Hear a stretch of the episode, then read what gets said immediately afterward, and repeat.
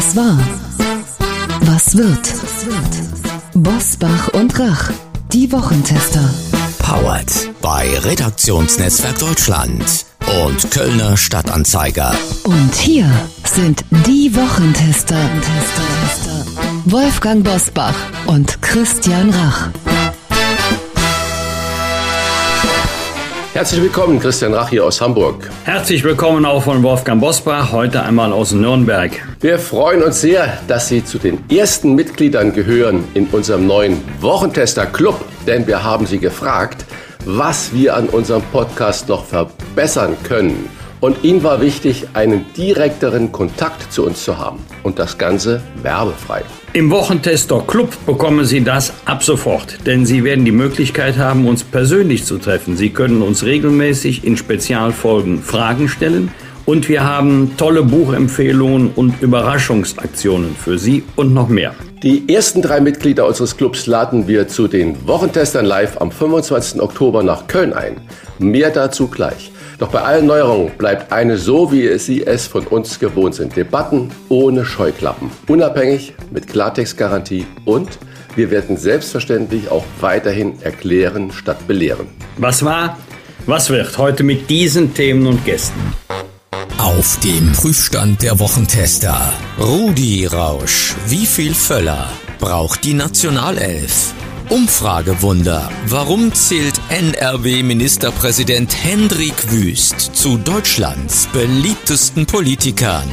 Linke Versöhnung. Werden Lafontaine und Schröder ziemlich beste Freunde? Und welche Rolle spielt Sarah Wagenknecht? Heute zu Gast bei den Wochentestern. Julia Klöckner. Mit der CDU-Politikerin und ehemaligen Bundesministerin sprechen die Wochentester über die Rezepte der Union gegen den Absturz der Wirtschaft und über die Ursachen für die Rekordwerte der Freien Wähler in Bayern nach der Flugblattaffäre um Hubert Aiwanger. Und auch er ist im Club dabei, unser Redaktionsleiter Jochen Maas, der sich immer dann zu Wort meldet, wenn wir ein klares Urteil abgeben sollen. Hallo und herzlich willkommen zu den Wochentestern. Heute mal mit einem extra herzlichen Hallo an unsere ersten Clubmitglieder. Denn wenn Sie uns jetzt hören, haben Sie alles richtig gemacht und sind Mitglied im Wochentester Club. Sie hören uns dort entweder direkt über die Apple Podcast App, über Spotify oder über unseren Partner Steady. Auf allen drei Plattformen erhalten Sie ab sofort die reguläre Folge und und noch viel mehr von Bosbach und Rach als Mitglied im neuen Wochentester Club. Mit exklusiven Podcast-Folgen, Live-Events, Buchempfehlungen und Überraschungsaktionen wie handsignierten Büchern oder einem besonderen Weihnachtsgeschenk für Sie. Und mit der Möglichkeit, Wolfgang Bosbach und Christian Rach regelmäßig Fragen zu stellen und sie persönlich zu treffen. Zum Beispiel am 25. Oktober im Studio Dumont in Köln. Liebe Wochentester, starten wir also mit dem ersten Geschenk für unsere treuesten Fans, denn drei Mitglieder aus dem Wochentester Club laden wir ein. Sie dürfen gern eine Begleitung mitbringen und wie Sie mitmachen können. Mitmachen ist ganz einfach. Sie schreiben uns eine Mail mit dem Stichwort Wochentester Club und mit Ihrer Postadresse an kontakt@diewochentester.de. Noch einmal zum Mitschreiben kontakt@diewochentester.de.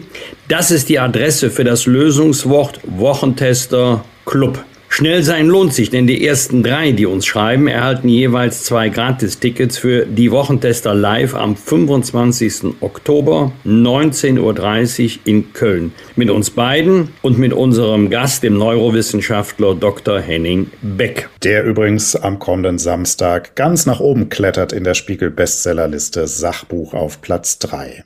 Das ist also unser erster Gewinn für Sie, liebe Clubmitglieder, denn der Wochentester Club ist der exklusive Zugang für unsere treuesten Fans. Freitags die Wochentester in voller Länge, samstags die Genusstester, montags das Interview und das alles komplett werbefrei. Wir garantieren Ihnen im Wochentester Club mindestens 30 Wochentester-Folgen pro Jahr. Und das Ganze für den, wie wir finden, fairen Preis von 5 Euro im Monat, der auch die Unabhängigkeit dieses Formates sichert. Alle Informationen zum Wochentester Club erhalten Sie im Internet unter www.diewochentester.de.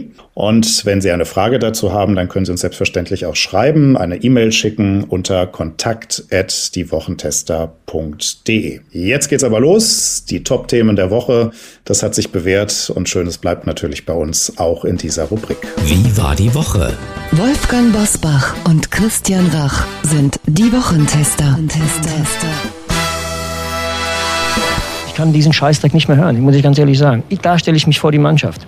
Also ich weiß nicht, wo die, wo, wo die überhaupt das Recht nehmen, sowas zu sagen. Kann ich, verstehe ich nicht, muss ich ganz ehrlich sagen. Also die Frage war von Gerd Delling, dass es ein Tiefpunkt war. Ich muss ihn Nein, auch diese Geschichte mit der, mit der, mit der Unterhaltung, äh, die, die, die Samstagabend, dann soll er doch Samstagabend Unterhaltung machen und kein Sport, kein Fußball. Er meint, da soll er wetten, dass man soll den Gottschalk ablösen, wenn das, das, das ist, Ich kann jetzt nicht verstehen, warum die Schärfe reinkommt. Warum die Schärfe bringt ihr doch rein. Müssen wir uns denn alles gefallen lassen? Ja, ich habe doch keine Schärfe jetzt da reingebracht. Ja, du nicht. Du sitzt hier locker bequem hier auf deinem Stuhl, hast drei Weizenbier getrunken, bist schön locker. Rudi, Waldi und das Weizenbier, wer hätte das nach äh, dieser Woche, die jetzt gerade hinter uns liegt, noch gedacht? Der Ausreißer des damaligen Teamchefs der deutschen Fußballnationalmannschaft ist genau 20 Jahre her. Nach einem 0 zu 0 der deutschen Elf in Reykjavik. Und 20 Jahre später ist Deutschland im Rudi-Rausch. Denn das gute 2 zu 1 gegen Frankreich hat sehr viele Hoffnungen gemacht und Lust auf mehr Völler. Wolfgang, Frage an den Wochentester. Teamchef, sage ich mal, sollten die Rudi-Rudi-Rufe erhört werden oder ist äh, Julian Nagelsmann doch die bessere Wahl? Was ist dein Eindruck oder deine Meinung? Also Rudi Völler war nicht nur ein ausgesprochen erfolgreicher Spieler, Torjäger, er ist auch ein Sympathieträger. Es, gab ja nur ganz wenige DFB-Bundestrainer, die bei der Bevölkerung, bei den Fans so gut angekommen sind wie Rudi Völler und dennoch, er hat ja selber gesagt, er macht das jetzt nur übergangsweise. Ich selber habe übrigens das Spiel gegen Frankreich gar nicht gesehen. Ich habe das Spiel gegen Japan gesehen. Das hat mir erstmal gereicht. Aber es konnte danach ja auch nur besser werden. Aber wenn man gegen so eine Top-Mannschaft wie Frankreich 2 zu 1 gewinnt, dann ist das natürlich das Signal, wir können das eigentlich doch viel besser, als wir in den letzten Spielen gezeigt haben. Man muss das Potenzial der Mannschaft nur wachküssen. Und das ist Rudi Völler gelohnt. Aber er hat ja selber äh, gesagt, ich bin nur hier der Aushilfs ich hätte fast gesagt Aushilfskellner, der Aushilfstrainer. Ich mache das jetzt mal aus Liebe zum Fußball, aber ich will hier nicht immer den Lückenvöller geben. Deswegen gehe ich davon aus, wenn es finanziell stemmbar ist, dass sich der DFB weiter um Julian Nagelsmann bemüht und der gilt ja als ganz, ganz großes Trainer. Talent. Umfrage tief für die hessische SPD-Spitzenkandidatin Bundesinnenministerin Nancy Faeser und Umfrage hoch für NRW-Ministerpräsident Hendrik Wüst. Im aktuellen Bild-Politiker-Ranking schließt der NRW-Landeschef auf den beliebtesten deutschen Politiker Boris Pistorius auf. Christian, Fragen an dich. Du bist ein neutraler Hamburger. Das Wüstwunder in NRW. Wie erklärst du dir das? Ja, eigentlich gar nicht. Das ist wirklich erstaunlich. Ich würde sogar die Theorie mal aufstellen, wenn Hendrik Wüst äh, irgendwo in Thüringen äh, rumläuft oder auch in Hamburg in der Innenstadt, äh, man würde ihn nicht erkennen. Also er hat in NRW ja doch nach Armin Laschet da, jetzt sage ich auch mal wieder ein schweres Wort, eine Zeitenwende irgendwie geschaffen und äh, hat es äh, geschafft, dort äh, die Nummer eins im Land zu sein, ganz klar, und das äh, bevölkerungsreichste Bundesland scheinbar gut zu führen.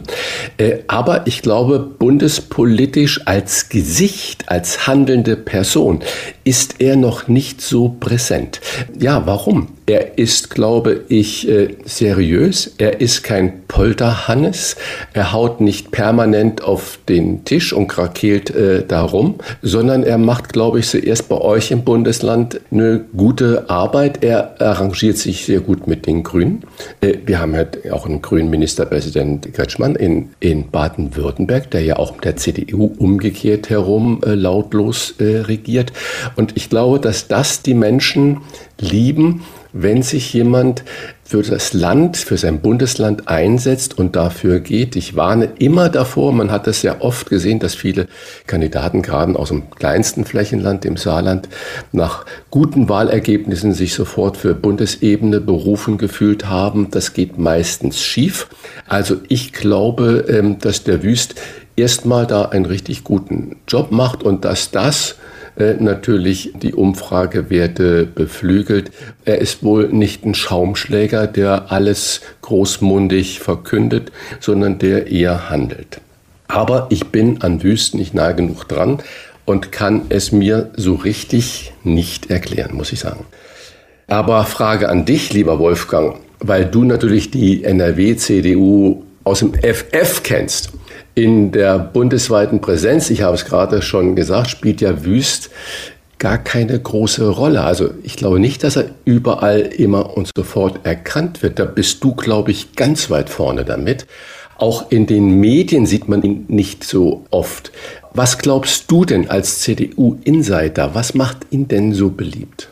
Das ist ein ganzes Bündel von Gründen. Einige hast du ja schon zutreffend genannt. Was ähm, mir sehr sympathisch ist, äh, Hendrik Wüst geht auch oft raus aus der Staatskanzlei hin zu den Menschen und äh, der macht da immer Bella Figura, hat ein gutes Auftreten, nicht aufdringlich oder laut, sondern eher zurückhaltend, aber sehr sympathisch. Er kann nicht nur gut reden, er kann auch gut zuhören. Das ist ganz wichtig für alle, die politische Arbeit machen. Er findet oft auch bei verschiedenen Gelegenheiten die richtigen Worte und ganz entscheidend ist, dass er unaufgeregt das Land regiert. Ich kann glaubhaft versichern, dass es bei nicht wenigen politischen Themen in der NRW schwarz-grünen Landesregierung knirscht. Aber die diskutieren das nicht öffentlich, die treten nicht öffentlich gegeneinander an, sondern wenn es einmal Unstimmigkeiten gibt, dann wird das intern besprochen und dann versucht man, das Problem zu lösen,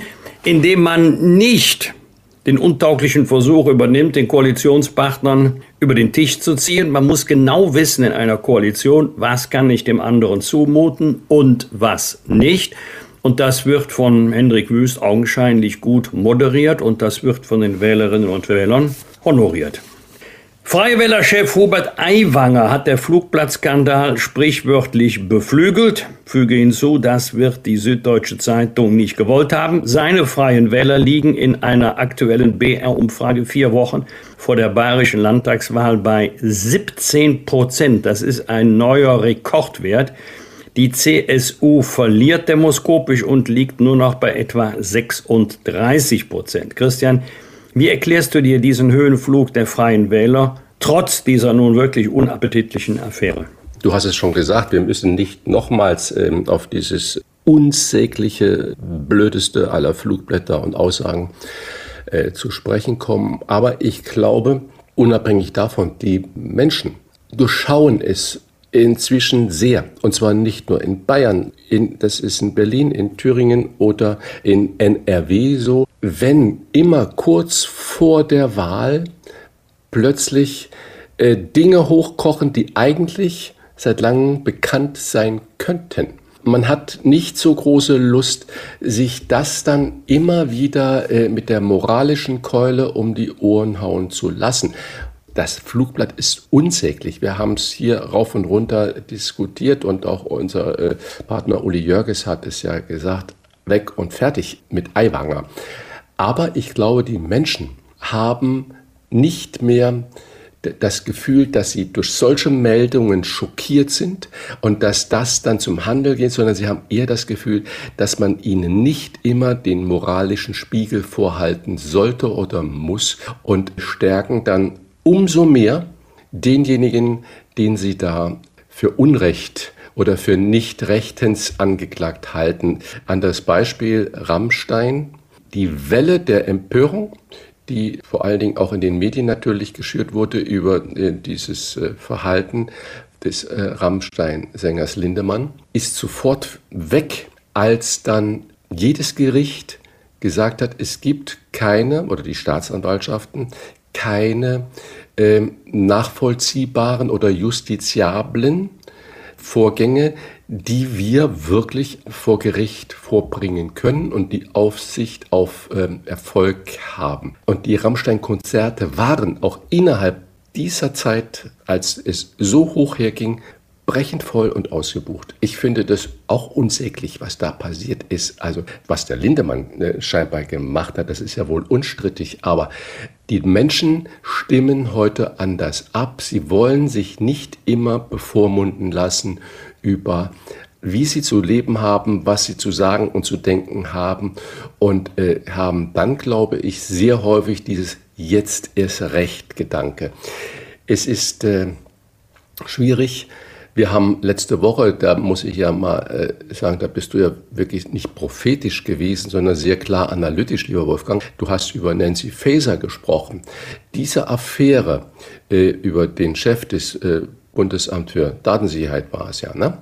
oder Informationssicherheit, Schönborn. Was da seit über einem Jahr ja läuft, hat, glaube ich, nichts mit der jetzigen Wahl in Hessen zu tun, sondern es ist einfach absolut nicht gutes Verhalten der Innenministerin gewesen.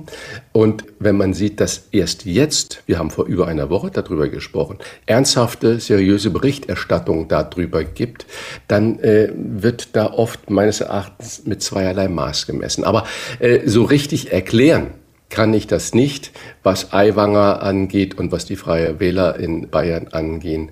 Das sollen äh, Soziologen oder Parteienforscher uns mal bitte schön haarklein äh, gerne auch bei uns in einem Gespräch mal servieren und das mal herausfiltern. Was glaubst du denn, was da passiert?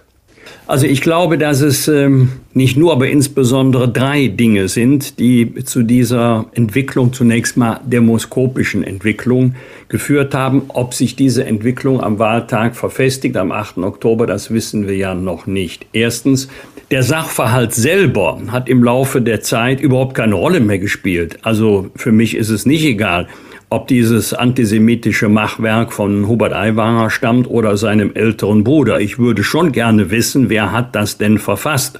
Also die Urheberschaft des älteren Bruders einfach zu übertragen auf Hubert Aiwanger, das ist ein bisschen sehr schlicht. Die Frage, wie kamen denn die Flugblätter in seine Schultasche, ist relevant und hat er auch zu meiner Überzeugung nicht überzeugend beantworten können, diese Frage. Hat er sie eingesammelt oder wollte er sie verteilen?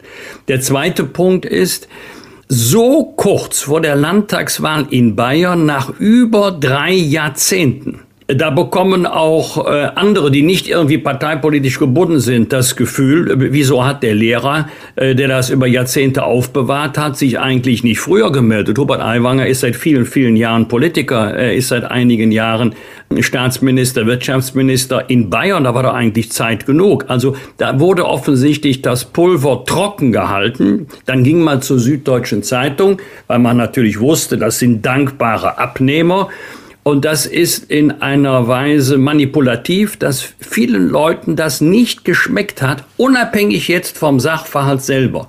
Und der dritte Punkt ist, wenn sich alle auf einen stürzen, das habe ich schon mehr als einmal erlebt, dann gibt es so eine Gegenbewegung, die sagt, nee, das ist aber jetzt ein bisschen sehr viel. Wieso ist eigentlich über andere Anführungszeichen Jugendsünden, also für mich ist das Flugblatt keine Jugendsünde. Aber ich nehme diesen Begriff jetzt einmal, weil er eingebürgert ist. Warum wird eigentlich über die Jugendsünden anderen gar nicht gesprochen? Und wenn allenfalls mit einer kleinen Randnotiz, das galt für den ähm, ehemaligen Straßenkämpfer Joschka Fischer. Das war später äh, einer der beliebtesten Politiker in der Republik als Außenminister in der Regierung Schröder-Fischer. Oder denken wir an die pädophilen Anwandlungen, die vor langen, langen Jahren Daniel Cohn-Bendit äh, gehabt hat.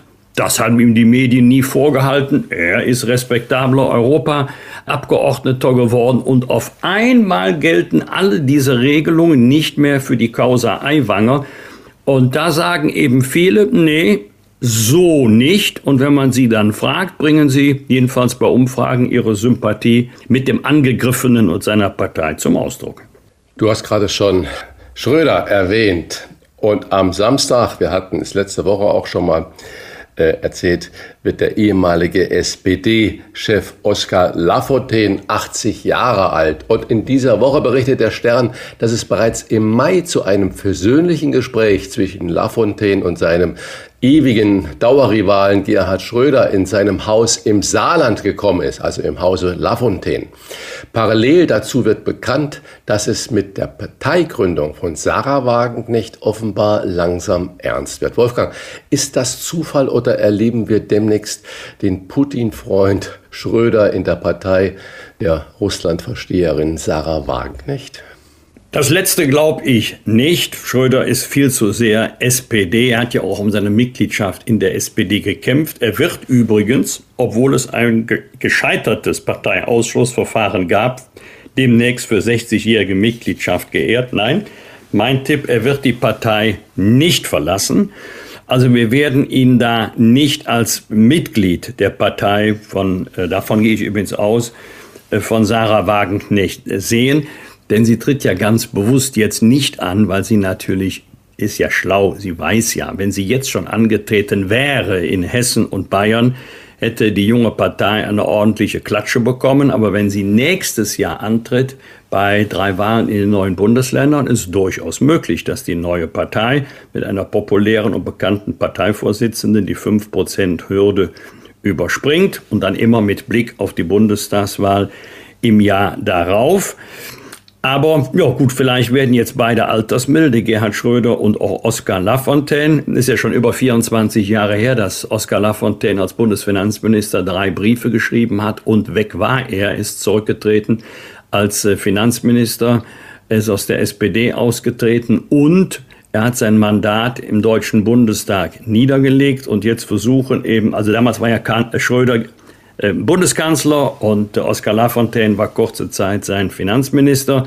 Dann haben sie sich politisch so weit auseinandergelebt, dass äh, Oskar Lafontaine gegangen ist. Jetzt versucht man wieder so alte Gesprächsfaden äh, aufzuknüpfen. Und, davon gehe ich mal aus, in der Causa Russland-Ukraine werden beide sehr, sehr ähnlich denken.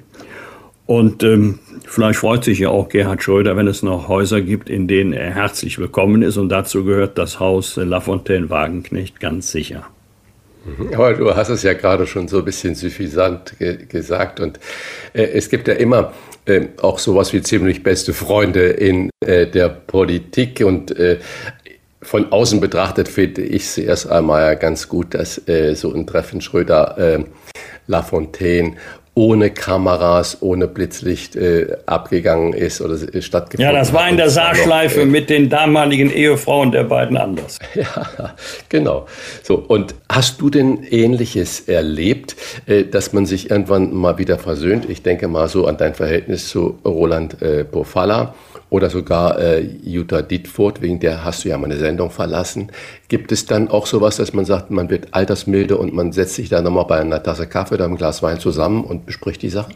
Ich hätte fast gesagt, Pack schlägt sich, Pack verträgt sich. Also bei Roland Pofalla, der Abend war schlimm, aber am nächsten Morgen war er auch vorbei. Er hatte bei mir im Büro angerufen, hat gesagt, ich weiß auch nicht, wieso mir das passieren konnte.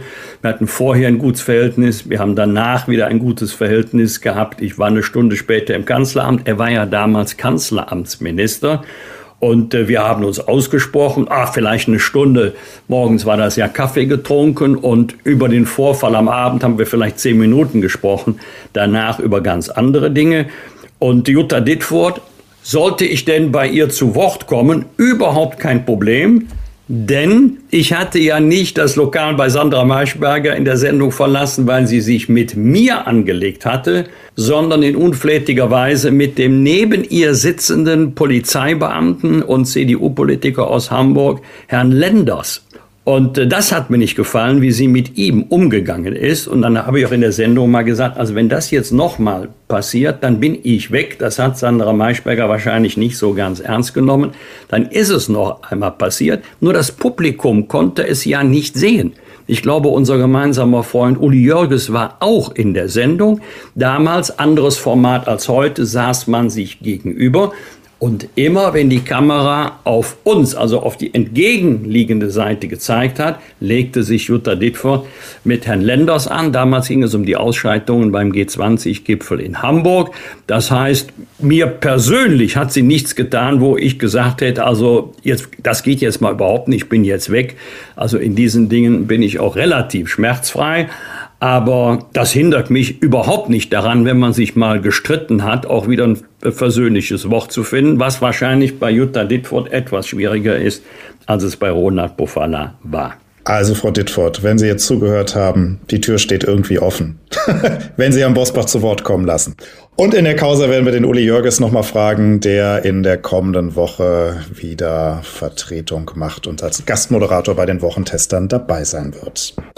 Sie war bis 2021 Bundesministerin für Ernährung und Landwirtschaft und ist nun wirtschaftspolitische Sprecherin der Unionsfraktion im Bundestag. Wie ernst sie die Wirtschaftslage sieht, was ihr Rezept dagegen ist und ob ihr die politische Stimmung im Land Angst macht, das hören Sie jetzt bei den Wochentestern. Klartext, Klartext. Wolfgang Bosbach und Christian Rach sind die Wochentester. Tester, Tester. Es vergeht keine Woche ohne neue Hiobsbotschaft aus der deutschen Wirtschaft. Hinzu kommt, mehr als zwei Drittel der Deutschen sind unzufrieden mit der Arbeit der Ampelregierung. Trotzdem kann die Union davon nicht profitieren und die AfD legt leider weiter zu. Welches Rezept sie für den Aufschwung hat und ob ihr die Anti-Establishment-Stimmung im Land Angst macht, das besprechen wir mit der wirtschaftspolitischen Sprecherin der Unions-Bundestagsfraktion, Julia Klöckner. Herzlich willkommen bei den Wochentestern. Guten Morgen. Frau Klöckner, obwohl sein Verhältnis zum Antisemitismus aus der Sicht vieler Beobachter weiterhin ungeklärt ist, profitiert Hubert Aiwanger von der Flugblattaffäre. Seine freien Wähler liegen in Bayern auf dem Rekordhoch von 17 Prozent, während die CSU verliert. Wird heute in der Politik belohnt, wer maximal unangepasst ist und gegen das Establishment wettert? Belohnt würde ich nicht sagen. Ich habe den Eindruck, dass viele Bürger solche moralischen Doppelstandards leid sind. Um es klar zu sagen, dieses Pamphlet, menschenverachtend, antisemitisch, geschichtsvergessen, das ist unter aller Würde, unter jedem Standard. Dass jetzt nach rund 40 Jahren einem ehemaligen Lehrer, aktives SPD-Mitglied im Wahlkampf einfällt, jetzt sich darüber zu empören, das ist etwas auffällig. Und wenn man sieht, wie die Süddeutsche Zeitung mit dieser Geschichte schon in der Anklage, in der de facto, im Indikativ umgegangen ist und dass die Erklärung von Herrn Aiwanger erst nach der Bezahlschranke zu lesen war, da haben Bürger so ein Gespür dafür, naja, als Joschka Fischer einen Polizisten, und da gibt es Bilder, fast halb totgeschlagen hatte und Steine geworfen hatte, äh, da gab es weder Demut, da gab es weder ein Verurteilen, sondern da hat man gesagt, naja, heute ist er Außenminister, das kann man Ihnen nicht mehr vorwerfen. Mir liegt fern, Herrn Aiwanger zu verteidigen. Ich habe auch über ihn wirklich meine Meinung zu verschiedenen Verhaltensweisen. Aber ich glaube, das ist eine der Erklärungen, dass das, was ähm, im politischen Establishment, im Übrigen auch bei den Medien, ich sage jetzt mal, als Standard gilt und äh, was man den Bürgern sonst äh, versucht zu verbieten, dass das sich irgendwie erkämpft wird, um zu zeigen, denen zeigen wir es jetzt mal da oben. Ein Gegenbeispiel zur Krawallpolitik. NRW-Ministerpräsident Hendrik Wüst ist zweitbeliebtester Politiker im Land hinter Verteidigungsminister Boris Pistorius. Beide gelten eher als ruhig an der Sache orientiert, nicht allzu kantig. Wie erklärst du dir diesen Erfolg? Ja, in der Beschreibung, dass sie einfach auch sympathisch unaufgeregt sind und ihre Arbeit machen. Jetzt muss man natürlich sagen, dass ähm, das Wohlwollen von Bevölkerung häufig auch eine sehr kurze Dauer hat. Schauen wir uns mal äh, Robert Habeck an. Also da bekamen ja viele, als, als sie Robert sahen, Tränen in die Augen, wuschelige Haare, ganz sympathisch. Man konnte ihm beim Denken zuhören. Er ringt. Ähm, und er ist so massiv abgestürzt äh, in der Beliebtheit. Ähm, das ist schon sehr, sehr volatil. Also bis äh, der erste Skandal oder die ersten großen Hindernisse für Herrn Pistorius kommen oder bis in Nordrhein-Westfalen ähm, die Grünen ähm, noch massiver quer im Stall stehen und Hendrik Wüst sich mit ihnen anlegen muss. Also ich sag mal, das ist nicht gebucht von Ewigkeitsdauer. Aber nichtsdestotrotz, die beiden Typen Hendrik Wüst und äh, Boris Pistorius sind welche, die jetzt nicht jeden Morgen aufstehen und sagen, wen brülle ich jetzt als erstes mal an. Und das nimmt man ihnen ab und gutiert es auch. Aber trotzdem muss man natürlich noch ein bisschen da dranbleiben. Hendrik Wüst hat ohne Zweifel diese guten Umfragewerte und wir erleben aber trotzdem so eine Proteststimmung im Volk, die sich gegen alle etablierten Parteien im Land richtet. Da wird neben der Ampel auch die CDU in Haftung genommen, während äh, die Zustimmung für die AfD steigt. Kann die CDU nicht vom Ampelfrust äh, profitieren oder ist das Vergangenheitsbewältigung, was die Menschen jetzt die CDU abstrafen? Was macht Ihre Partei denn falsch, Frau Glöckner? Also ich würde mich auch total freuen darüber, wenn diese Ampelpolitik, die ja zu solchem Frust auch führt und Kellertiefstwerte hat bei der Zustimmung, wenn die bei uns auf, äh, einzahlen würde. Tut es aber nicht. Ähm, ich glaube, es äh, liegt unter anderem auch daran, dass wir 16 Jahre lang an der Regierung waren, haben Gutes gemacht, nicht alles ist gelungen, aber dass viele Bürger uns einfach zu diesem Establishment auch zählen, dass sie gar nicht so sehr unterscheiden, ist das jetzt die Ampel, war das jetzt die Union, sondern ganz viele, und das mag ich auch bei mir im Wahlkreis, das mag ich, wenn ich im Zug sitze, mit Leuten ins Gespräch komme, am Flughafen sprechen mich Leute an. Die sind alle ganz froh, wenn sie einen treffen, sagen, finden wir toll, dass Sie da aktiv sind, Frau Klöckner. Ähm, wir wählen aber diesmal die AfD. Und das ohne rot zu werden, sagen die, und auch ohne, dass es mit Scham behaftet ist. Und wenn ich dann frage, wie kommen Sie denn darauf? Was wollen Sie denn mit der AfD? Die wollen aus der EU austreten, die wollen aus der NATO raus. Ähm, ähm, sagen wir, frauenförderlich sind die auch nicht unterwegs. Äh, dann sagen, ja, ja, das wissen wir alles, aber jetzt muss man das denen mal zeigen, die so ideologisch unterwegs sind.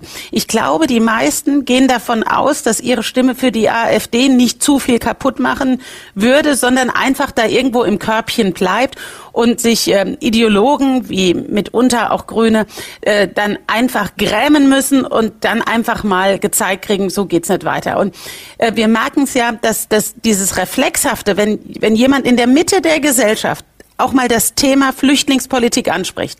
Das ist sofort dann rechts. Ähm, jetzt müssen wir mal sagen, äh, wenn es links gibt, gibt es auch rechts, aber mit rechts wird es ganz häufig dann schon rechtsextrem verstanden. Und wenn jemand eine Frage zum Gendern hat, zum übertriebenen Gender, bei uns in Rheinland-Pfalz sagt man wie bei einer Schraube nach fest kommt ab.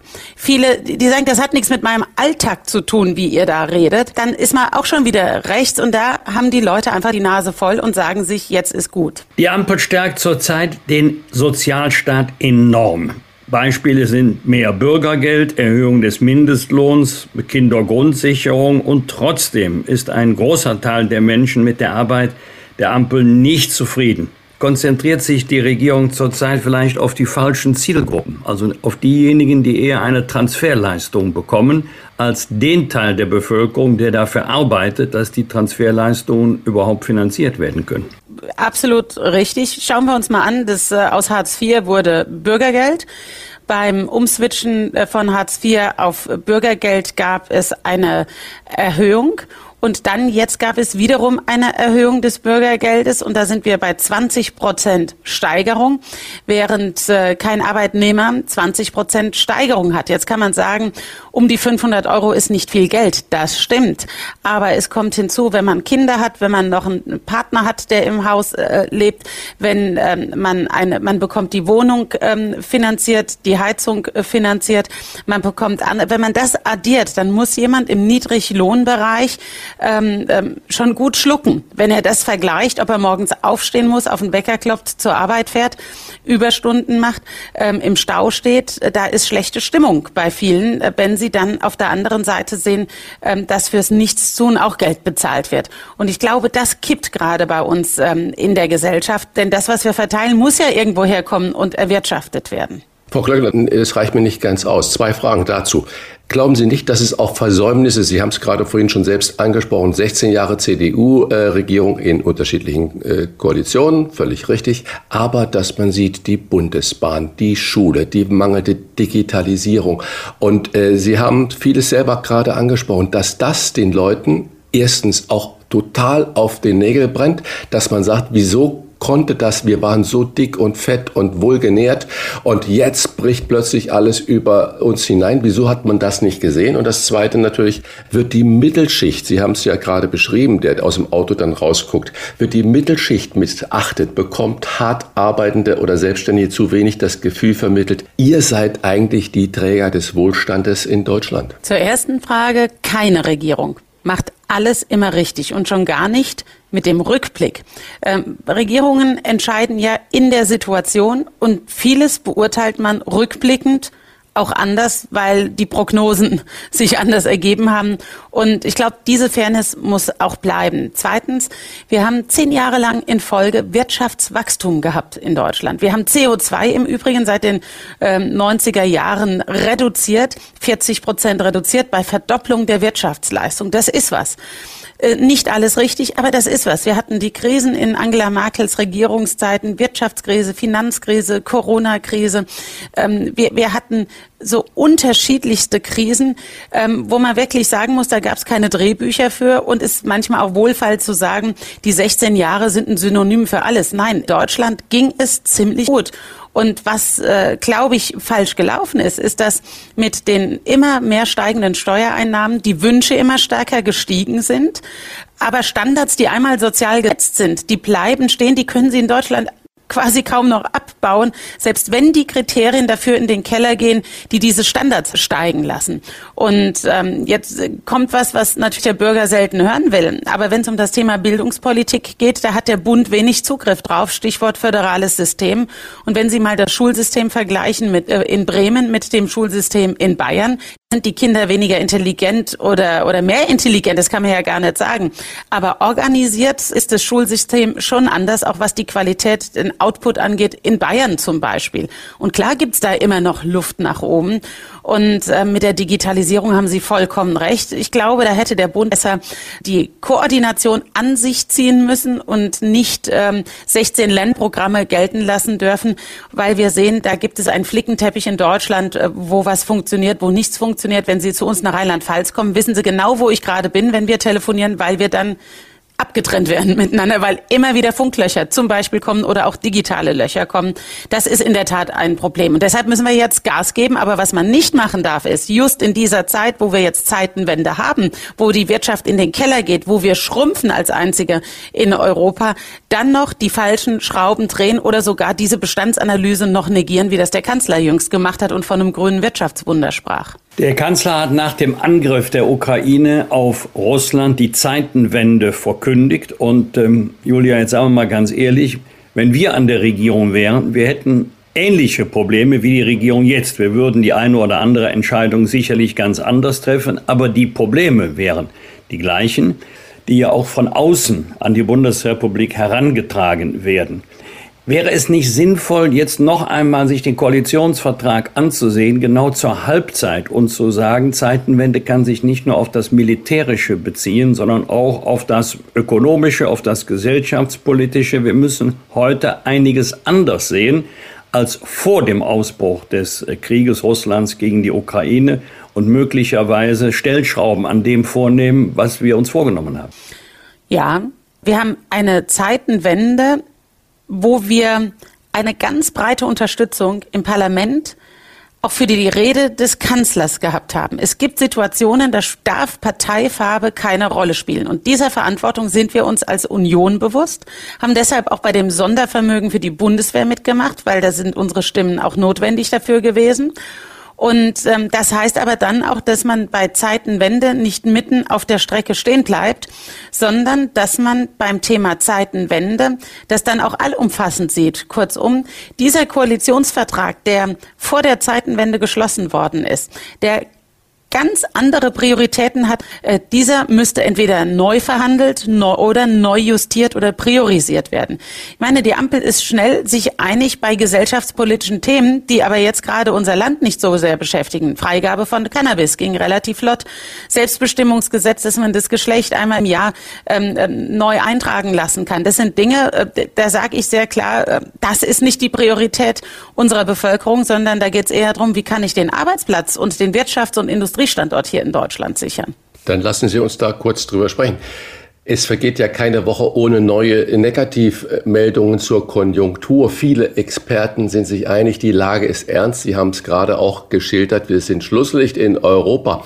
Was würden Sie denn jetzt tun? Sie sind ja auch wirtschaftspolitische Sprecherin äh, der Unionsfraktion um die Wirtschaft konkret zu stärken? Reicht dieses zum Wachstumschancengesetz, das für der Ampel man muss ja sagen, mühevoll beschlossen wurden, reicht das aus? Oder was würden Sie jetzt tun, wenn Sie heute jetzt sagen können, das, das, das ist die Maßnahme?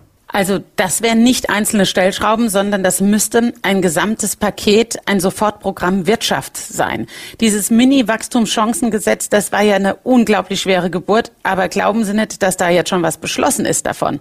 Also man hat sich geeinigt, auch deskriptiv, wo es hingehen soll, aber am Ende zählt nicht das Sagen, sondern das Machen und die Zeit, die drängt ja wie verrückt jetzt gerade. Ja klar, aber wir was haben, würden Sie machen? Und wir würden, wir haben ein Sofortprogramm Wirtschaft vorgelegt. Wir hatten jetzt zum Beispiel auch mit dem geschäftsführenden Vorstand der CDU-CSU-Bundestagsfraktion eine Klausurtagung genau dazu mit der sogenannten Sauerländer Erklärung. Und einfach mal beispielhaft, wir müssen das Thema Super- und Turbo-Abschreibungen jetzt sofort nutzen. Das heißt, dass Investitionen, die hier getätigt werden, für die Zukunft des Wirtschaftsstandortes sich auch lohnen. Dann zum Beispiel Verlustrechnung. Jetzt hat Herr Lindner vorgeschlagen, in die Corona-Jahre zu gehen, Verlustrechnung, Gewinn-Verlustrechnung zu machen. Das ist aber eigentlich verpufft das, weil wir in der Corona-Zeit diese Verlustrechnungen schon hatten. Also müsste man fünf bis sieben Jahre zurückgehen. Wir bräuchten eine Flexibilisierung in der Arbeitszeit. Ähm, die EU erlaubt uns eine Wochenhöchstarbeitszeit, inklusive natürlich Arbeitnehmerschutz.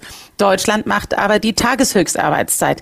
Das ist eine mangelnde Flexibilisierung. Wenn wir weitergehen, das Thema Dokumentation, Bürokratie, ähm, schauen wir nur mal diese sogenannten A1-Bescheinigungen, wenn jemand äh, in europäische Ausland als Arbeitnehmer reist, da muss man einen eigenen Mitarbeiter nahezu für abstellen in Betrieben. Die Genehmigungsverfahren dauern zu lang. Wir müssten umswitchen von dem Warten auf eine Genehmigung auf eine Genehmigungsfiktion. Also wenn eine Behörde bis zum gewissen Zeitpunkt nicht entschieden hat, gilt ein Antrag als genehmigt. Wir müssen die Lohnnebenkosten deckeln auf 40 Prozent, so wie wir das in der vergangenen Legislaturperiode gemacht haben. Wir sind jetzt bei 41, 49 50 Prozent. Das macht Arbeit in Deutschland viel teurer und deshalb wettbewerbsunfähiger. Also das ist ein ganzes Maßnahmenbündel und natürlich muss Energie günstiger werden. Ähm, hier wurde künstlich durch das Abschalten der Kernkraftwerke wurde die Energie verknappt, die Abhängigkeit vom Ausland erhöht, die Preise sind gestiegen und wir importieren so viel Energie wie selten zuvor oder wie nie zuvor. Und äh, das ist nicht nur psychologisch ein Problem, sondern das ist de facto, wenn man in den Geldbeutel schaut, ein Problem, auch für die deutsche Wirtschaft. Gerade Gerade deine Heimat Rheinland-Pfalz, dein Wahlkreis rund um Bad Kreuznach ist ja nicht bekannt für Großindustrie, sondern eher für kleinere mittelständische Betriebe, für Familienbetriebe. Worunter leiden die zurzeit am meisten? Auch ein Strauß. Ähm, es ist einmal mangelnde Arbeits- und Fachkräfte, also offene Stellen, durchaus Aufträge, die noch nicht abgearbeitet sind, gerade im Handwerkerbereich, großes Problem.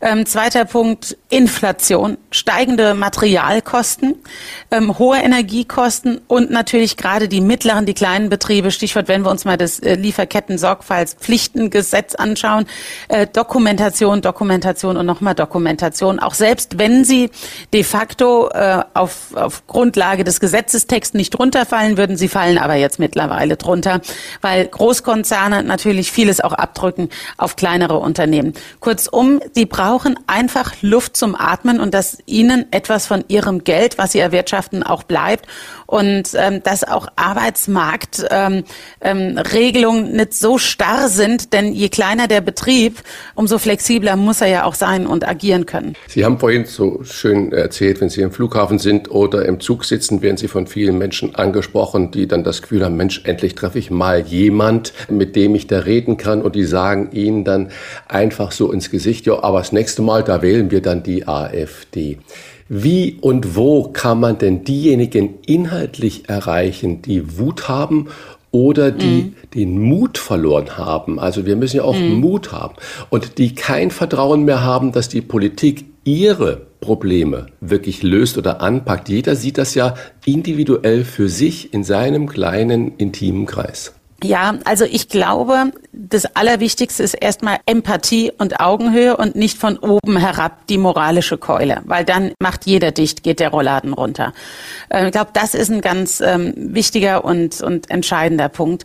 Der zweite Punkt ist inhaltlich sich mit Punkten auseinanderzusetzen. Ich mag immer wieder, wenn man das Thema EU und NATO zum Beispiel anspricht, ähm, wo ja wirklich die, die AfD eine destruktive Haltung hat und man sich dann auch wirklich bemüht, dazu ins Gespräch zu kommen dass einige ins Nachdenken kommen. Also nicht übers Internet werden wir das schaffen, sondern wir müssen die Leute treffen. Wir müssen bereit sein, wieder, ich sage jetzt mal, back to the roots, zurück in die Gespräche vor Ort zu gehen. Ich mache Bürgersprechstunden mittlerweile auf dem Marktplatz bei mir im Wahlkreis. Das heißt, wir sind verschiedene Wochenmarken, da ist angekündigt, da komme ich mit meinem Schirm, da steht was drauf, da haben wir einen Korb von Äpfel stehen, da gibt's einen Kaffee zu trinken und die Leute kommen unangemeldet, können die beim Vorbeischlendern sondern bei mir stehen bleiben. Und mittlerweile erleben wir es, dass sich da Trauben von Leuten bilden, die miteinander plötzlich reden oder die in dem großen Kreis mich was fragen und plötzlich so ein Pop-up-Bürgergespräch äh, stattfindet. Das kann ich natürlich jetzt nicht 80 Millionenfach machen, aber ich glaube, wir müssen da wieder wirklich ran, dass wir greifbarer sind. Darf ich kurz eine Nachfrage äh, stellen?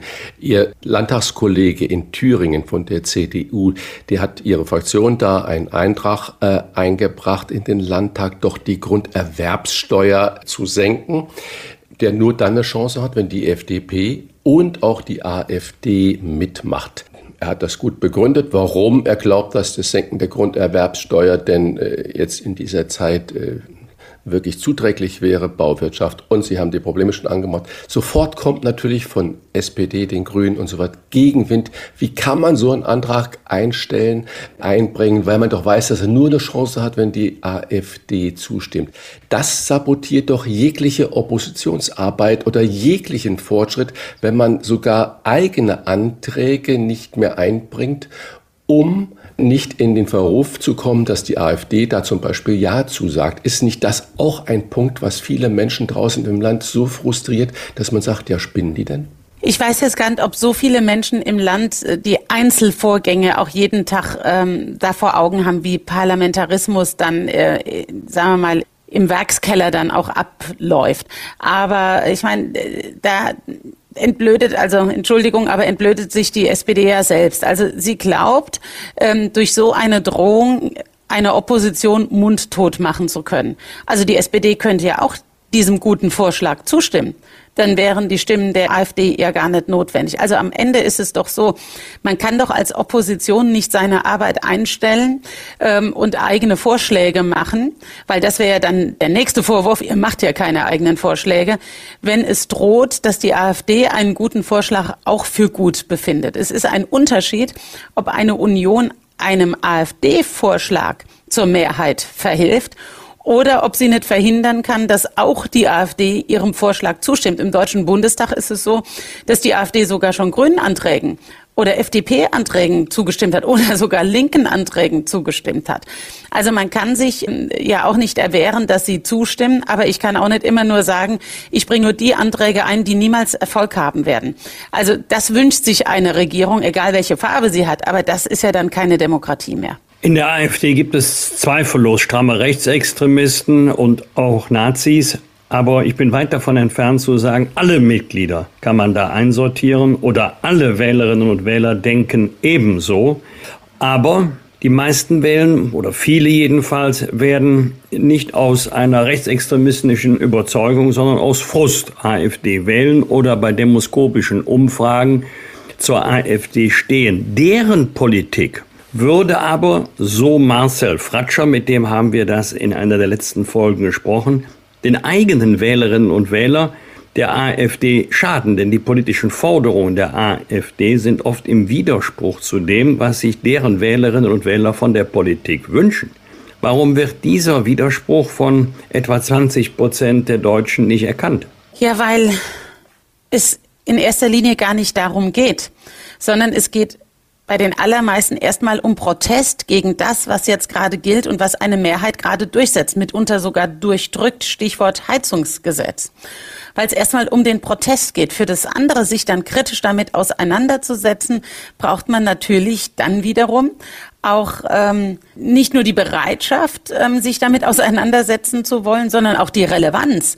Weil ganz viele sehen die AfD erstmal noch gar nicht in der Relevanz einer Regierung, dass das, was sie verkündet, dann im Übrigen auch machen würde und dann einem selber schaden würde. Also ich glaube, das ist diese Zweierstufung in dieser Frage. Wenn das so ist, dann muss man natürlich sagen, warum nutzt denn die CDU jedenfalls wenn man den Umfragen glauben kann und die Stimmung so sich anguckt, diese, ich würde mal sagen, äh, schon große Chance im Moment nicht. Das, die Reputation der Ampel ist äh, absolut im Keller. Sie haben es vorhin selber beschrieben. Äh, viele Probleme sind da, obwohl es ja auch Umfragen gibt, dass die gar nicht so schlecht regiert haben in den ersten zwei Jahren. Liegt das denn daran, dass Ihr Parteischrift Friedrich Merz irgendwie unbeliebt ist. Er wird ja für jede seiner Äußerungen irgendwie gescholten, sogar wenn er auch inhaltlich recht hat. Was macht er falsch? Also erstmal zu Ihrer Aussage, dass äh, die Ampel äh, angeblich gar nicht so schlecht regiert hätte. Es gibt eine Bertelsmann-Studie, die hat äh, genau, untersucht, ja, aber das hat nichts über die Güte des Regierens gesagt, sondern über die Quantität der Umsetzung der Vorhaben. Ganz genau. Ja. Und wenn die Vorhaben, die man sich vorgenommen hat, ähm, ähm, von mittlerer Güte sind, um es kurz zu sagen, ich teile ganz, ganz viele Dinge nicht in diesem Koalitionsvertrag, dann ist ein Nicht-Umsetzen sogar besser, als wenn man es umgesetzt hätte. Also nochmal, die Cannabis-Freigabe, klar, umgesetzt, da gibt's einen Haken, aber ich halte sie für falsch. Also deshalb ist ein Umsetzen von äh, Ampelvorhaben nicht per se etwas Gutes. Gutes, um es äh, zusammenzufassen. Das ist das eine. Der zweite Punkt ist, die Union hat nach aktuellen Umfragen, ich bin damit nicht zufrieden mit der Höhe der Umfragen, nicht, dass wir uns da falsch verstehen, aber wir haben ähm, so viele Stimmen laut Umfragen wie SPD und Grüne zusammen. Also auch um da die Relation nochmal festzuhalten. Und jetzt geht es um ähm, den Parteivorsitzenden. Also wenn ein Olaf Scholz Bundeskanzler werden konnte und wir wissen, wie seine Zustimmung war, er wurde sogar als Parteivorsitzender von den eigenen Leuten abgelehnt, dann relativiert das auch viel. Friedrich Marz ist viel gelungen. Bei einer Partei, die nach 16 Jahren die Regierungsverantwortung verloren hat, besteht immer die Gefahr, dass sie implodiert, explodiert, in die Irrelevanz übergeht. Das sehen wir bei anderen europäischen Ländern, was auch mit äh, sogenannten konservativen ähm, Parteien passiert ist. Und er hat es geschafft, dass diese Partei Union trotz dieser Wahlniederlage arbeitsfähig ist, dass äh, Fraktion und Partei ähm, neu aufgestellt sind und dass wir wirklich als konstruktive Opposition ähm, auch jetzt wahrgenommen werden. Und jetzt geht es darum, in der zweiten Halbzeit das auch in Zustimmung umzumünzen. Letzter Punkt, wenn man Kanzlerkandidaten zum Beispiel sich anschaut aufgrund ihrer Beliebtheit, da hat seltenst äh, haben die Beliebtheitswerte gezogen, sondern am Ende wurde äh, eine Umsetzungskompetenz und eigentlich eine Partei gewählt. Also insofern sage ich, äh, keine Personaldiskussion ist uns gut angeraten in der Partei, das einfach mal zu lassen. Aber das klingt ja gerade schon so ein bisschen, als würden Sie ein Plädoyer für Friedrich Merz als Kanzlerkandidat gegeben haben. Also es ist ein klares Plädoyer für die ähm, äh, für die Autorität eines Parteivorsitzenden und der Partei oder die Parteivorsitzende der Bundes-CDU, der CDU Deutschlands, hat natürlich immer den Anspruch, auch Kanzlerkandidat zu sein. Ist es richtig, dass wir die Menschen wieder mehr zu Leistung ermutigen müssen, wie Friedrich Merz gemeint hat? Ich würde nicht sagen die Menschen, weil es ganz viele gibt, die äh, sind jetzt schon ein paar Stunden unterwegs und arbeiten und äh, die leisten ziemlich viel. Aber es gibt auch eine Tendenz, schauen wir uns nochmal an, ähm, IG Metall fordert vier Tage Woche bei vollem Lohnausgleich und das im Übrigen auch für eine Branche, die zurzeit massiv und hoch subventioniert wird, Stichwort grüner Stahl. Ähm, da passt einiges nicht zusammen. Also ähm, klar ist es wunderbar, man kriegt vollen Lohnausgleich und muss weniger arbeiten, aber es ist unrealistisch und sich anzustrengen, dass Leistung sich lohnt, ähm, das ist etwas, was Deutschland vorangebracht hat und im Übrigen wächst man dann auch selber über sich hinaus. Also wir können nicht immer nur Aktion Schneeflocke machen. Äh, jeder ist individuell, aber äh, ziemlich fragil dann, sondern ähm, auch Bundesjugendspiele, Stichwort Leistung. Ähm, klar, der eine gewinnt mal, der andere verliert, aber dass jetzt äh, Bundesländer dazu übergehen, nur Teilnahmeurkunden auszuhändigen, weil ähm, das nicht auf dem Siegertreppchen zu stehen äh, mental zu hart für die Kinder sei, äh, dann können wir auch den Ball beim Fußball abschaffen. Also ähm, ja, ich finde schon, dass man über Leistung und Anreize viel stärker reden muss. Man muss, äh, wie hat äh, der BDA-Hauptgeschäftsführer gesagt, Bock auf Arbeit machen. Ähm, das ist äh, nicht rechts oder links, auch wenn das von vielen dann wieder vorgeworfen wird, das sei reaktionär. Ähm, ich finde es ganz wichtig, sich auch vor Augen zu führen, dass eine neue Generation natürlich neue Ansprüche hat. Das mag ich auch, wenn ich Bewerbungsgespräche führen, Work-Life-Balance. Aber ich sage, zu Work-Life-Balance gehört halt auch ein bisschen Work, ehrlich gesagt.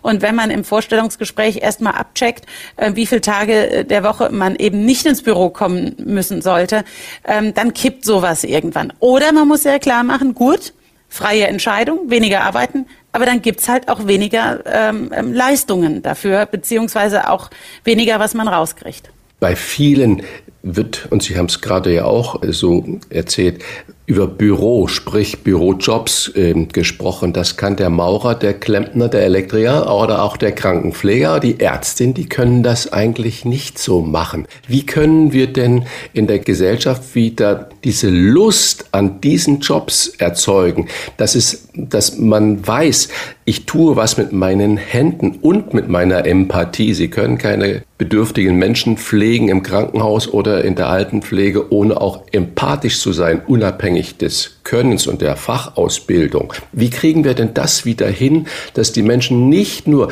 ihr Work-Life, ich würde sogar sagen Life-Life-Work-Balance in den Vordergrund stellen? Na, Leistung muss sich lohnen, dass der, der arbeitet und der sich ein bisschen was zumutet, am Ende auch mehr in der Tasche hat auch Anerkennung, aber auch in der Tasche hat, um sich was leisten zu können. Das halte ich für ganz wichtig.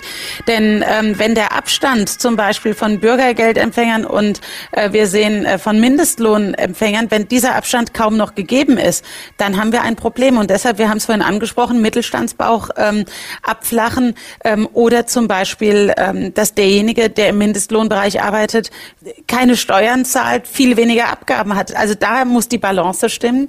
Und der, der sagt, pass auf, ich ich habe einen Vollzeitjob, aber will noch ein paar Überstunden machen, dass der das dann auch steuerfrei in der Tasche hat. Oder Stichwort Rentner, die noch fit sind, deren Fähigkeiten wir brauchen. Und wenn die auch noch länger arbeiten in ihrer Rente, dass sie das auch steuerfrei tun können. Kurzum, es muss sich am Ende rechnen und lohnen. Und das ist eine gute Motivation. Und wir müssen natürlich über die Jobs auch gut reden, gerade bei denen, wo wir große Lücken haben. Wer wie Friedrich Merz Leistung einfordert und davor warnt, sich, Zitat, nicht in Transferleistungen zu überbieten, der bekommt sofort Kritik von den Grünen, deren Tenor, Merz redet das Land faul. Hast du die Hoffnung, dass Klartext über unsere Leistungsbereitschaft trotzdem möglich ist?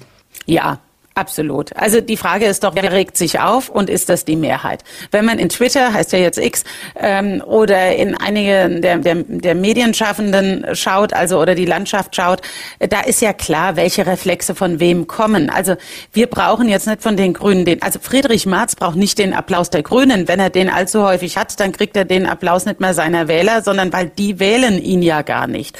Also kurzum, die Masse der Bevölkerung ist nicht die, die übrigens die lauteste immer ist. Und Lautstärke ist auch nicht gleich immer Wahrheit. Und ähm, insofern ähm, nochmal zurück zu meinem Punkt, einfach mal Maß und Mitte auch gelten zu lassen.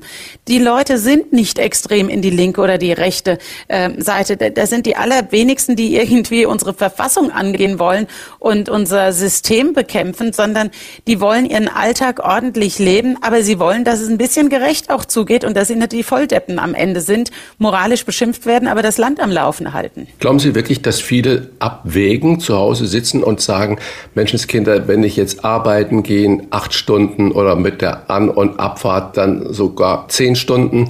Und wenn ich dann sehe, ich kriege da 200 Euro äh, mehr raus, als wenn ich nichts tue, dass das ein Grund ist, warum viele sagen, jo, dann nehme ich doch lieber das äh, weniger. Glauben Sie nicht, dass Arbeit auch was mit Würde zu tun hat und dass wir das auch wieder stärker in den Vordergrund stellen müssen? Klar, Arbeit ist ja nicht nur Broterwerb. Arbeit hat was mit Sinnfindung, mit Struktur des Tages, mit Teilhabe, mit Kollegen zu tun, mit Würde zu tun. Klar ist das so. Aber Arbeit kann auch anstrengend sein und Arbeit kann auch dazu führen, gerade wenn man nicht so viel rausbekommt, unterm Strich, dass man sich schon fragt, wenn man den Nachbarn links und rechts sieht, der ein anderes Lebensmodell hat, äh, ein Transfermodell hat, ähm, dass man da zumindest gefrustet ist und dass dieser Frust dazu führt, dass ähm, äh, das Kreuzchen dann, den zeigen wir es mal in der Wahlkabine, eben da gemacht wird, wo extreme Parteien dann sind.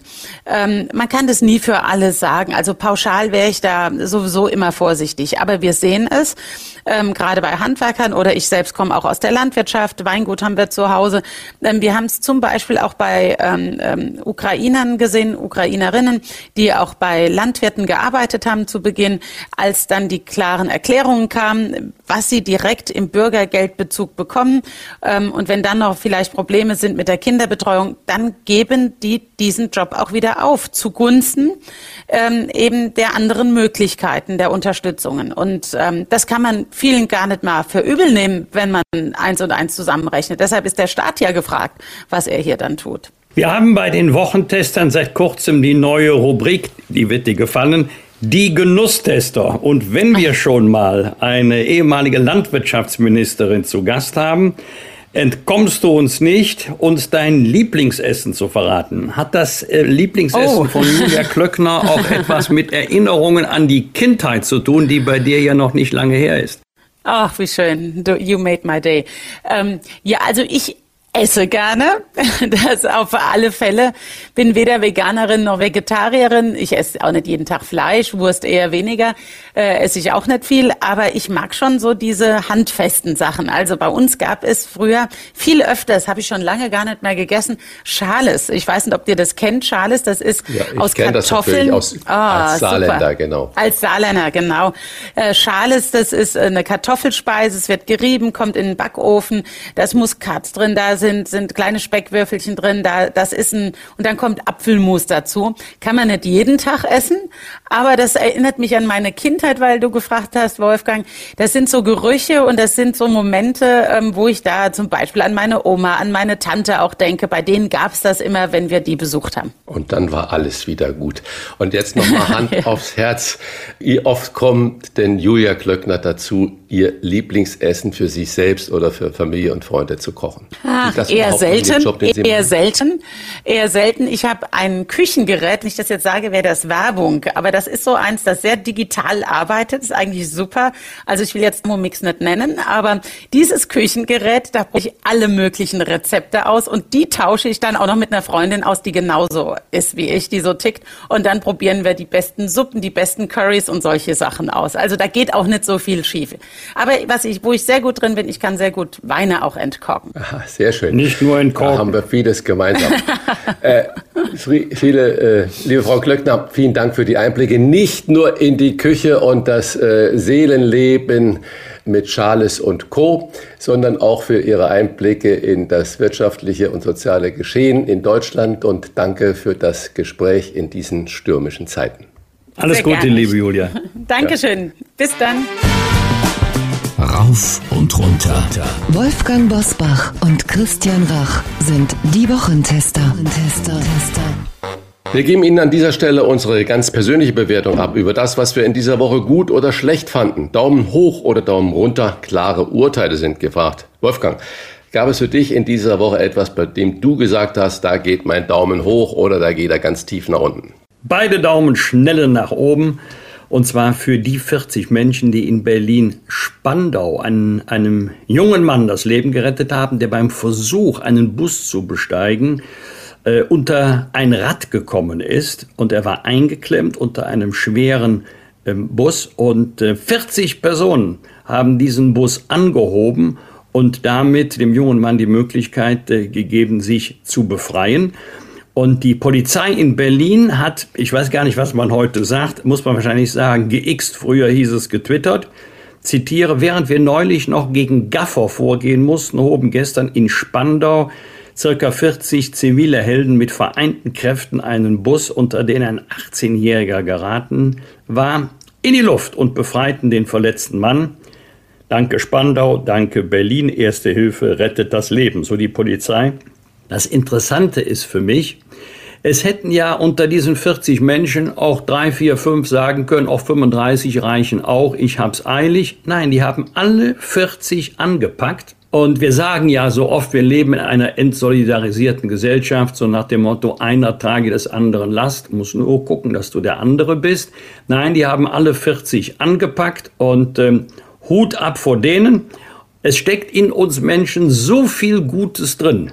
Man muss es nur herausholen und wir beklagen ja oft, dass auch bei Missständen weggesehen wird. Nein, herzliches Dankeschön an diese 40 Personen. Ähm, es war nicht selbstverständlich. Selbstverständlich ist es, anderen Menschen zu helfen, aber wenn man eine so große Menge hat, kann ich mir vorstellen, dass der ein oder andere denkt, also ich muss jetzt nicht unbedingt auch noch dabei sein. Keiner hat so gesagt und dafür kann man nicht laut genug Danke sagen. Schmunzeln musste ich bei der Umfrage der Bertelsmann-Studie zu der Halbzeitbilanz der Ampel. Nun muss ich gleich sagen, das machen im Grunde alle Regierungen so. Wenn wir an der Regierung wären, die Union, wir würden das auch nicht anders machen. Wir würden dann zur Halbzeit sagen, wir waren so fleißig, wir haben so viel abgearbeitet.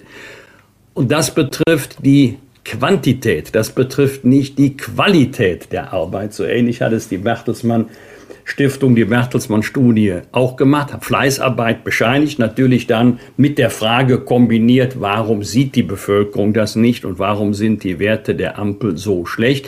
Ich glaube, es wäre klug, ähm, Regierungen nicht alleine daran zu messen, wie viel Gesetze verabschiedet worden sind, wie viel Rechtsverordnungen die Regierung erlassen hat, sondern welche Qualität hat die Arbeit hat sie Probleme gelöst? Hat sie dem Land eine bessere Zukunft gegeben? Das sollte das Kriterium sein, nicht die Zahl der verabschiedeten Gesetze oder Verordnungen. Dritter Punkt, ich weiß gar nicht, Christian, äh, ob es dir auch so geht wie mir. Ich bin früher wesentlich, wesentlich häufiger ins Kino gegangen als heutzutage.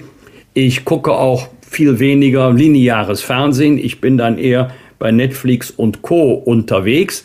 Aber das Kinoerlebnis kannst du nicht ersetzen durch den heimischen Fernsehabend, auch nicht durch Netflix und Co. Ich kann mich noch an die ganz großen Filme erinnern, die ich jedenfalls zum ersten Mal im Kino gesehen haben. Und das waren dann ganz andere Ereignisse, als wenn man sie später noch einmal im Fernsehen gesehen hat. Ich sage zum Beispiel Dr. Chivago oder Spiel mir das Lied vom Tod, ein grandioser Western.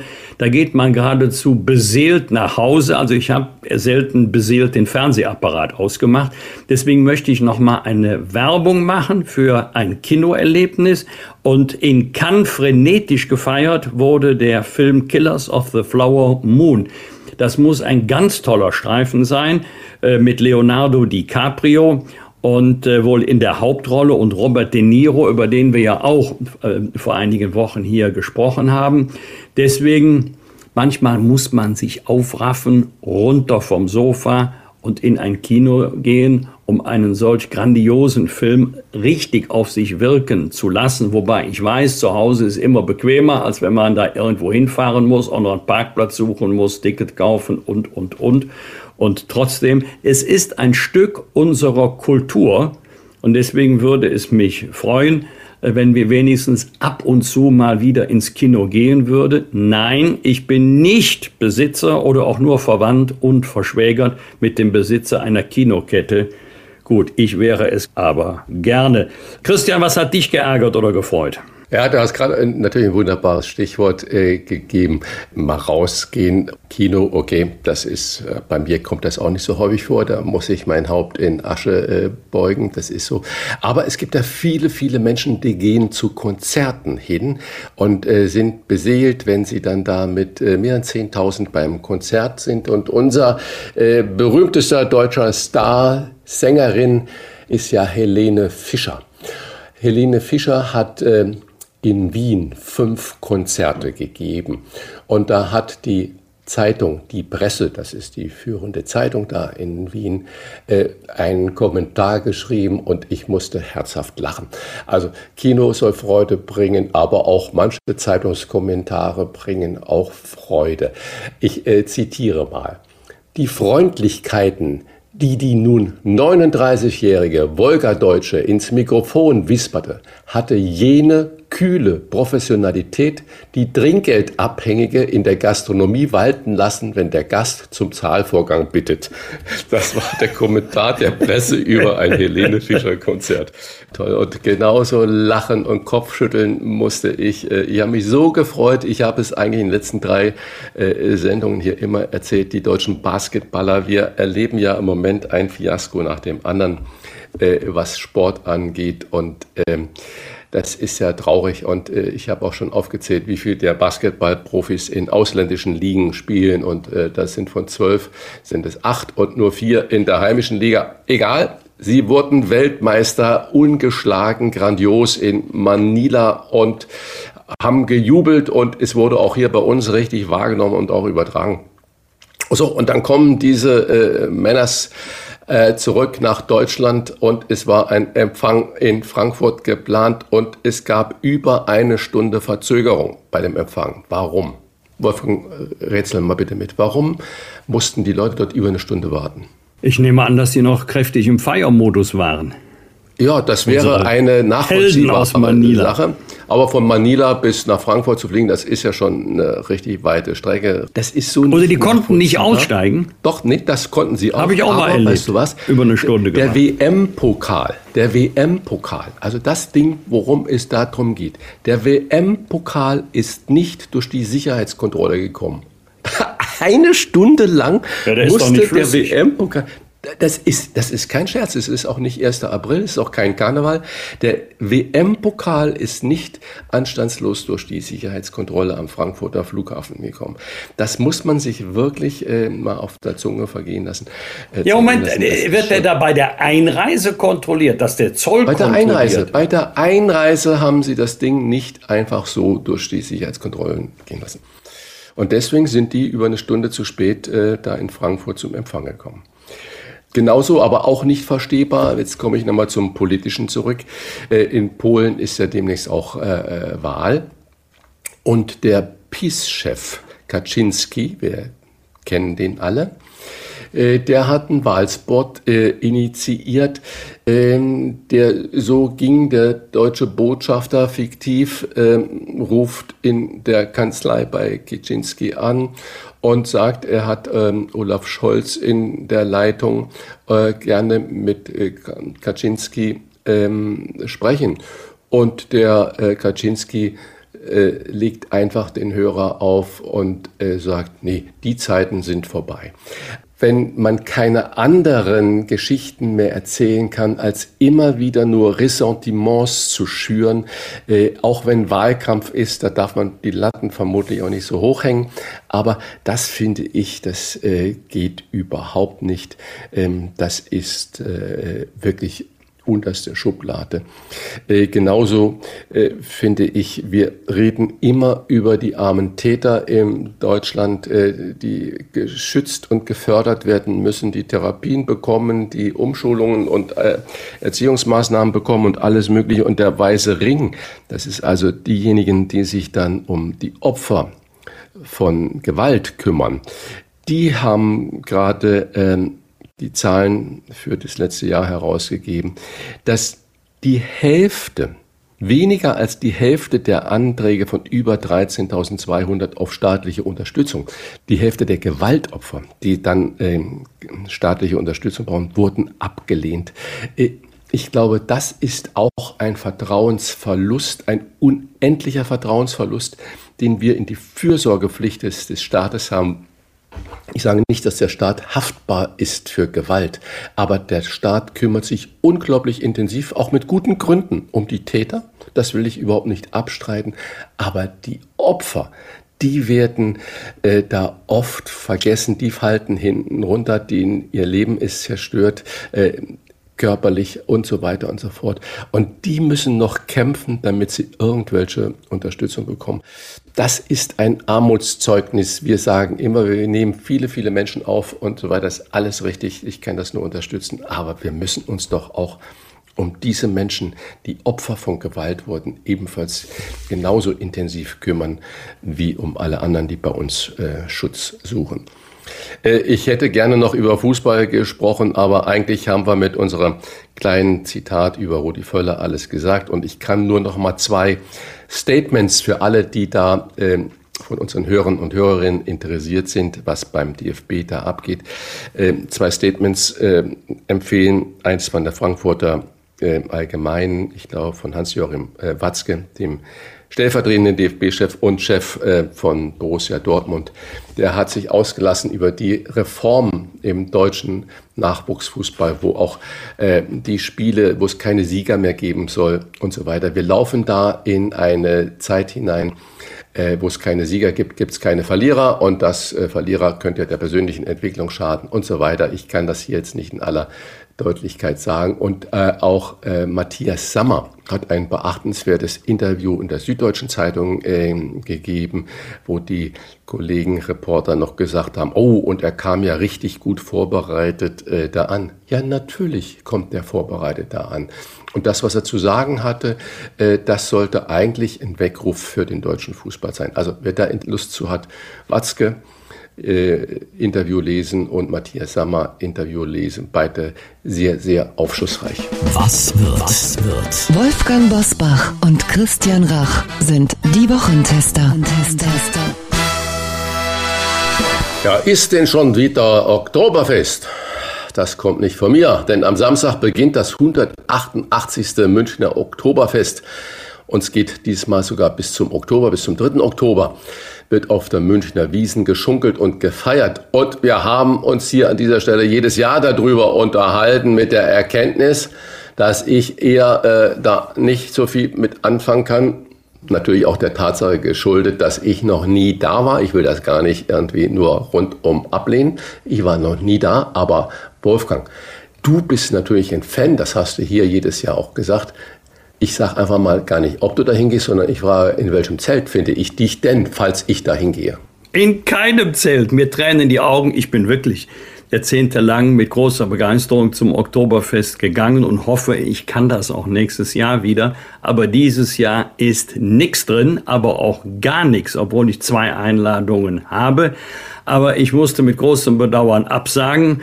Äh, ich, ich trage ja dann auch gerne Tracht, bevor sich jetzt einer aufregt, Überschrift kulturelle Aneignung. Nein, ich fühle mich dann wohl, wenn ich da mit der krachledernen auftreten und eine Maß stemmen kann. Nein, dieses Jahr geht es einfach zeitlich nicht und bin Mitte Oktober wieder in München, aber dann ist das Oktoberfest vorbei. Ich hatte die Hoffnung, dass sie es mir zuliebe verschieben, aber das ist wohl nicht so einfach. Deshalb muss ich mich jetzt schon mal warm laufen für das Oktoberfest 2024 oder wie der echte Münchner sagt, für die Wiesen. Aber das schockt mich ja jetzt gerade, äh, ja, dass auch. du nicht da bist, das muss ich wirklich sagen. Also vielleicht komme ich ja dann nächstes Jahr mal gerne mit dir. Lass uns ja rechtzeitig das mal planen. Aber dann schiebe ich gleich eine Frage hinterher. Am Sonntag vor 70 Jahren hat Axel Springer Verlag die Tageszeitung Die Welt übernommen. Sie war ja bis dato das Organ äh, der britischen Besatzungsbehörde in der Bundesrepublik Deutschland. 70 Jahre Welt, Wolfgang. Was verbindest du denn in deiner politischen Laufbahn mit der Welt? Oder äh, welche Erfahrung hast du mit dieser ja, überregionalen Zeitung gemacht? Wie mit anderen Medien auch, nicht ausnahmslos, aber überwiegend sehr, sehr gute Erfahrungen was natürlich auch damit zusammenhängen dürfte, dass es sich bei der Zeitung Die Welt um ein eher bürgerlich konservatives Blatt handelt, so ähnlich wie die FAZ auch. Und vor allen Dingen bei den Journalistinnen und Journalisten, mit denen ich gesprochen hatte oder die mit mir, je nach Betrachtung, hatte ich immer das Gefühl, die interessieren sich wirklich für den Sachverhalt, die suchen auch das Gespräch und die suchen nicht nur ein Stichwort oder ein Zitat, was dann noch zu einem Artikel passt, der im Grunde schon fertig ist. Dieses Gefühl hatte ich bei der Welt nie. Ich glaube im Übrigen auch nicht, dass Springer viel Geld mit der Welt verdient. Vielleicht sogar ist das ein Zuschussgeschäft im Gegensatz zu anderen Produkten des Hauses Springer. Aber das ist auch ein politisches Statement für seriösen Journalismus. Und da möchte man wohl unbedingt diese politische Farbe im Hause Springer auch beibehalten. Das freut natürlich einen eher konservativen Politiker wie mich, weil die Medienlandschaft ja im Übrigen doch relativ Mitte-Links ist oder liberal Mitte links, bürgerlich konservativ findet man eher im Blätterwald weniger. Am Dienstag wird in Hamburg die erste Lego-Steine-Lieferung erwartet für das, Achtung, Lego Discovery Center, das gegenüber dem Überseequartier eröffnen wird. Lego, lieber Christian, ist ein echter Klassiker, eine starke Marke. Haben dich Lego-Steine als Kind fasziniert? Hast du mit deiner Tochter Lego gespielt oder hatte sie dafür nicht so großes Interesse? Beide Fragen könnte ich ganz kurz und knapp mit Nein beantworten. Also ich äh, hatte zu Hause früher als Kind vielleicht äh, 20 Legosteine oder was, aber wir waren nur draußen, wir waren nur im Wald auf Bäume geklettert, wir haben Fußball äh, auf den Wiesen gespielt und uns äh, äh, gekloppt oder sonstiges und Fahrrad gefahren und im Teich äh, äh Ringelnatter gefangen, aber äh, Lego-Spiele äh, war einfach nicht da. Und die restliche Zeit, die dann noch über war, musste man für die Schule lernen. Also Lego war nicht in meiner Welt vorhanden und auch nicht in der Welt meiner Tochter, da muss ich sagen. Aber, jetzt kommt das große Aber. Was ich ja faszinierend finde, wenn ein Konzern oder eine Marke, die so lange am Markt ist, es schafft über diese vielen Jahrzehnte, sich permanent neu zu erfinden, zu aktualisieren und